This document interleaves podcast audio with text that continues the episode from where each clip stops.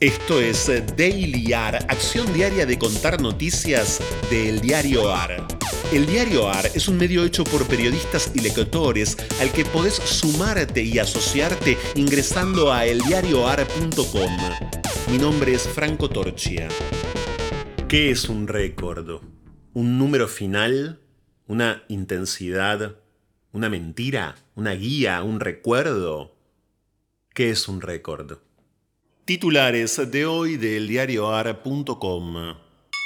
Las cifras más altas desde el comienzo de la pandemia reportan 35.543 contagios y 745 muertes.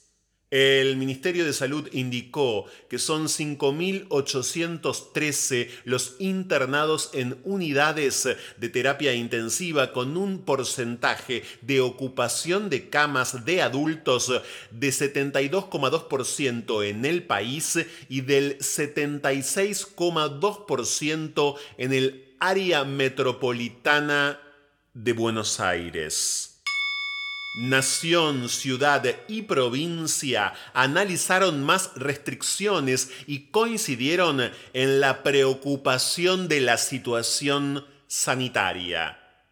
La reunión entre Santiago Cafiero, Felipe Miguel y Carlos Bianco, que duró más de dos horas, contó también con la presencia de Carla Bisotti, Daniel Goyán y Fernán Quirós. Los funcionarios buscan ponerse de acuerdo para elaborar el plan de restricciones cuando finalice el próximo viernes el último decreto presidencial.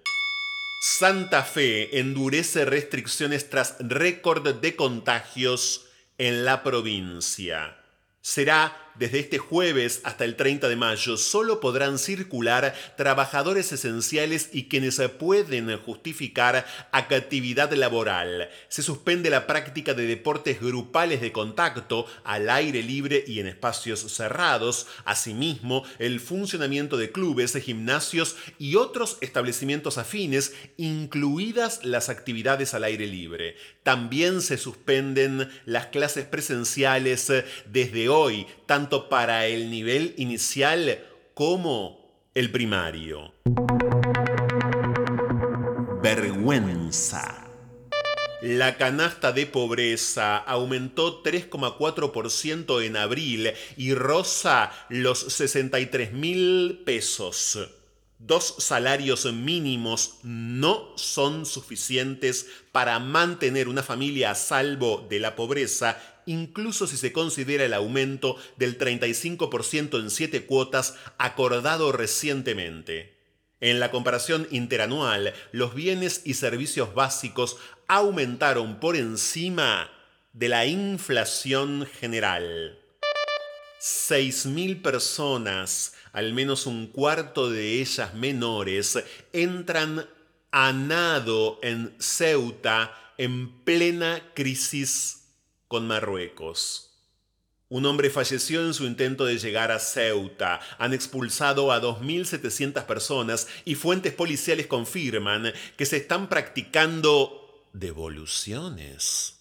En caliente.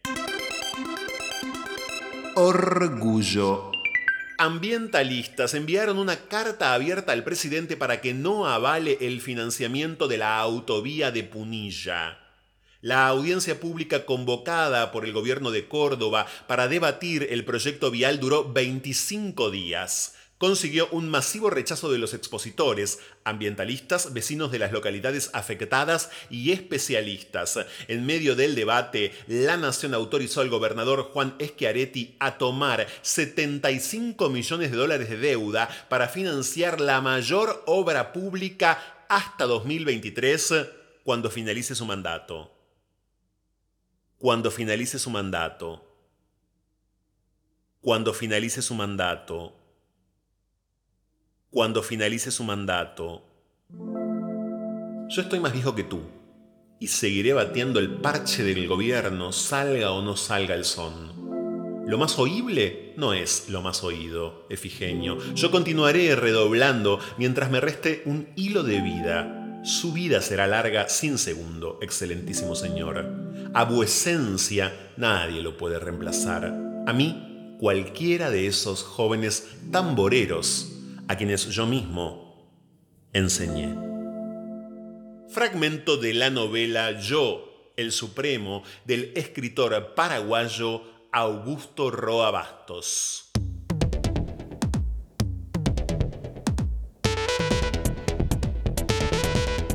Esto fue Daily AR. Estas fueron algunas noticias de hoy. Hay muchas más y están en eldiarioar.com. Podés seguirnos en Twitter y en Instagram arroba eldiarioar. Y también en Telegram, el diario AR. Por sugerencias de textos literarios para el final, el mail es dailyar.eldiarioar.com. Diseño sonoro, Caja Mágica Estudio.